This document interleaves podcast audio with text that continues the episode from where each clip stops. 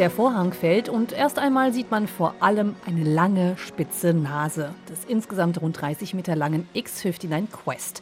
So heißt das blitzweiße Überschallflugzeug. Die NASA feiert das Flugzeug als eine kleine Revolution, die den Luftverkehr verändern soll. Es sei ein 30 Meter langer Schritt nach vorne auf einem Weg, der vor Jahrzehnten begonnen hat, hin zum nachhaltigen kommerziellen Überschallflug, sagte NASA-Manager Bob Pierce bei der Vorstellung. Entwickelt wurde das Flugzeug mit dem Rüstungskonzern Lockheed Martin, genauer gesagt den immer etwas geheimnisumwitterten Skunk Works, eine Spezialabteilung, die besonders außergewöhnliche Waffensysteme und Technologien entwickelt, wie beispielsweise die sogenannte Tarnkappentechnik, mit der Flugobjekte fast vom Radar verschwinden. Revolutionär am X-59 ist auch etwas, was man nicht wahrnehmen kann. Der typische Knall, die Druckwelle, die Überschallflugzeuge erzeugen. Wegen dieses Knalls wurden seit 1973 Flüge über Land in den USA verboten. Zu sehr wurden Menschen dadurch erschreckt und verunsichert. Seit dem Unglück mit der Concorde im Jahr 2000 gab es zunächst keine kommerziellen Passagierfahrten mit Überschall mehr. Der X-59 soll in 16 Kilometern Höhe mit rund 1500 Kilometern pro Stunde fliegen und nur noch so laut sein wie das Zuschlagen einer Autotür. Als Thump bezeichnet Pierce dieses Geräusch.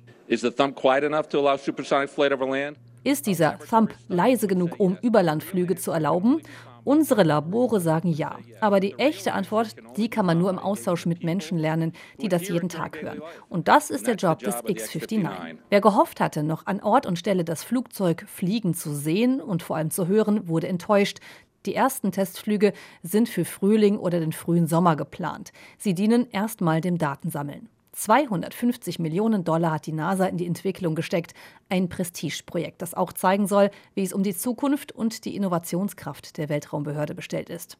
Bei der Vorstellung war man entsprechend voll des Lobes. This is really another jewel in the crown, not just of Aerospace Valley, but also a very rich history of, of NASA Aeronautics. NASA-Vizechefin Pam Elroy sagte, das Flugzeug sei ein weiteres Juwel in der Krone der NASA. Auch andere Firmen versuchen, Überschallflugzeuge für die kommerzielle Luftfahrt zu entwickeln. Zum Beispiel das US-Startup Boom. Es arbeitet an Overture, einem Jet für bis zu 55 Fluggäste, der schneller und effizienter als die Concorde sein soll.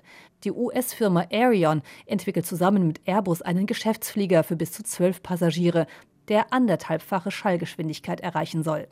Wann das NASA-Projekt für Passagiere zugänglich sein wird, ist noch nicht ganz klar. Auch Ticketpreise sind bis jetzt noch nicht genannt worden.